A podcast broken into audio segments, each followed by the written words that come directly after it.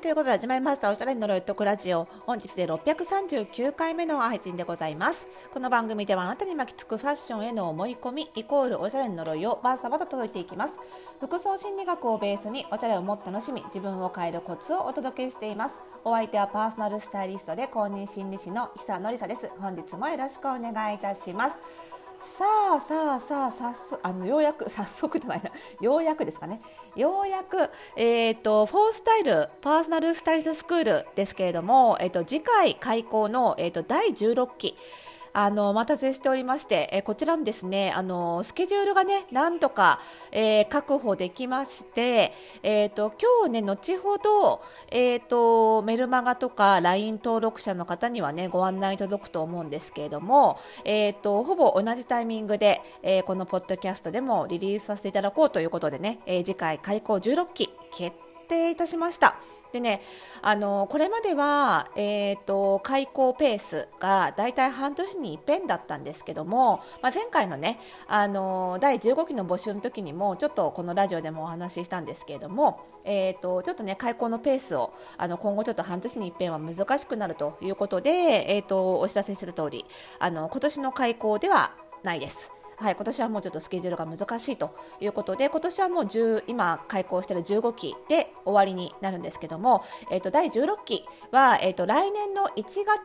えー、開校ということでなんとかスケジュール調整ができましたので1月から、えー、スタートということになります。まあね、なんでこの開口ペースを落としたかっていろいろあるんですけども、あのすごくね今あの服装心理学っていうところにいろいろありがたいことに注目をいただいていて、あのかなりあの企業さんとのコラボの案件とかも増えてきたりとかあのしているので、であの私が直接全員を教えているスクールではあるんですけども、その一方で。卒業した生徒さんたちがその服装心理学っていうのを使ってちゃんと心の面まで見られるスタイリストになるっていうところであの活躍できるようにするためにはその服装心理学っていうその概念自体を私自身がもっと認知度を広げていかないといけないというところがあるのでその辺のね役割もしっかり代表としては担っていかなきゃいけないのかなというところではそういったそのなんていうか啓蒙活動っていうのにももう少し時間割かなきゃいけないなということが一つ。でもう一つはやっぱりその半年に一遍のペースで開校してきたんですけどもまあねその人を育てるって結構エネルギーがいるんですよね。で私も年を取ってきたので 年を取ってきたの来たっていうのとプライベートでも1人丸がかいで育ててますんでね あの息子をねなんでその辺でその教えるっていうことのにエネルギーをかなり今使っているのであのあんまりねたくさん開口してそのエネルギーが分散してしまってあの1人にかける力が減ってしまうのは良くないなっていうのもあってあのそういう意味もあってちょっと開口ペースを落としたというところです。なのでそういう思いでやってますのであの年1回になってしまうんですけどもあの少人数制でやるっていうのは変わらずということになりますので、まあ、これまで以上にねちょっとあの取れる生徒さんの数が減ってしまうことは確かなんですけれども、まあ、その分しっかり育てていきたいなっていうふうに思ってるんですよね。でなんだろうなあの最近ねなあのあんまり名前を出すのもあれかなと思ってツイッターとかでもあんまり触れないようにしてるんですけど結構ツイッター上であのイメコンってワードがトレンドに上がることが多くてでこのラジオを聴いてる人はどれぐらいそのイメコンを受けたことあったりとかねそういうのに興味ある方が、ね、いらっしゃるんでしょうかね。あの全然そういうの知らないし受けたこともないって方ももちろんいらっしゃると思うんですけどもあのツイッターでね上がることが多くて。でそのトレンドに上がってるのが嬉しいネタならいいんですけど嬉しい話題ならいいんですけどもなんかちょっとこう特定のねイメコンって言われる仕事をしてる人たちあの似合う服を診断したりするような人たちの中に、まあ、うちの流派じゃない方なんですけれどもなんかちょっとねあのなんだろうな人が傷つくような発言をしてしまっていてでそのことに関して他の人があの発言あの人のあの発言どうなんだみたいなことでこわってつぶやくみんながつぶやくからトレンドに上がっちゃってるっていうあんまり良くない状況になっちゃってるのを結構最近見かけるんです。でそれ以前からも結構例えばパーソナルカラーでそのなんだなブルーベースの肌は白くて美しいけどイエローベースの肌はくすんでるみたいな全然誤った解釈で美容雑誌に書かれていてその結果そのイエローベースって診断された人が傷ついてしまうとか逆にブルーベースって言っただけでマウンド取ってるって思われちゃうとかそういうなんかちょっとよくわかんない状況が起こってしまっていたりしてやっぱりすごく外見に関する発言外見に関する仕事ってすごくセンシティブなものなんですよねだからなんだろうなこれをどう伝えたら相手が傷つくのかとか人がどう思うのかっていうことを本当にちゃんと理解してないと取り扱い注意なんですよね本当に。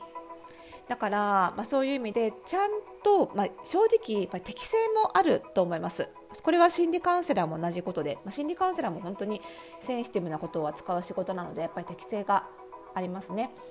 で適性もあるしプラスやっぱり心の勉強心理の勉強をしておかないと本当に怖いなって前からこれは思っていて。だからうちではその辺りのあの勉強を必須でねやってるっていうのはその辺なんですけどやっぱり人のコンプレックスにも触れかねない仕事だしコンプレックスを植えつ逆に植え付けてしまいかねない仕事でもあるしそういうそのツイートなんかもねすごく目立つので怖いなって思っていてだからそのそういう生徒がせめてうちからは FPSS の卒業生からは出さないっていうのが私の最低限の責任だと思ってるんですよ。もちろんあのやるべきことはそんな低い目標ではなくってその自分の外見にコンプレックスがある人もおしゃれが楽しめない人もみんなそれぞれの楽しみ方が絶対あるのでそれをちゃんと伝えられるようなスタイリスト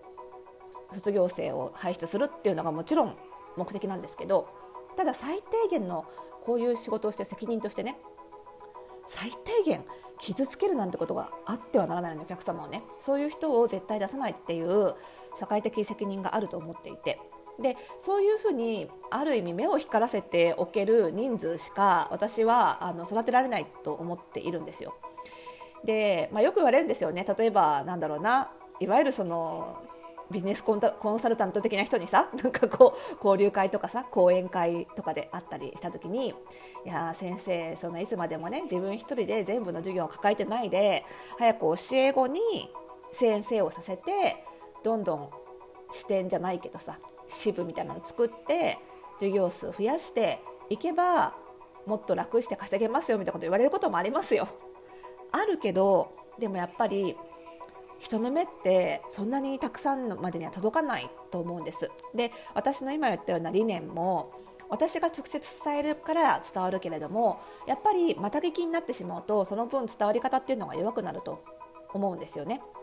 であのなのであのそれは私は特にこの仕事がセンシティブな仕事だからこそちょっと怖くて現状できないし私がそんなにまだ目視野が広くないと思ってるのでまだまだ経験も自分自身の経験は積まなきゃいけないしだから私にはまだ早いなと思ってそれをやっていないっていうところがあるんですよね。で自分自身も思うんですよやっぱりこれはまあイメコンとかスタイリストに限らないと思うんですけど人にある種の正解を教える仕事ってそういう立場に立つと人って結構簡単に狂うんですよね。その立場に溺れちゃうっていうのかな。やっぱね正解を教えるっていうことって相手をマイルドに支配できるんですよ。その誘惑ってすごいんですよね。やっぱり人間の支配欲って本能の一つとしてあるんだろうなって思うんですけどなんかそうなんかやっぱり教える正解を教えると人がお客様がありがたがってくれるし喜んでくれるしすごく自分を信じてくれるんですよね。それに溺れちゃう人っていうのはやっぱり一定数いてそれはやっぱり本能だから本当に自戒していかない自分を律していかないとすぐに溺れちゃうんですよね。だからそういう常にそのその誘惑に負けないようにその例えばツイッターでなんかこうあることないこと断定帳にこういうタイプの人はこういうの見ちゃダメとかこういうの着ない方がいいみたいな強い言葉を使えば使うほどフォロワー数って増えるんですよ。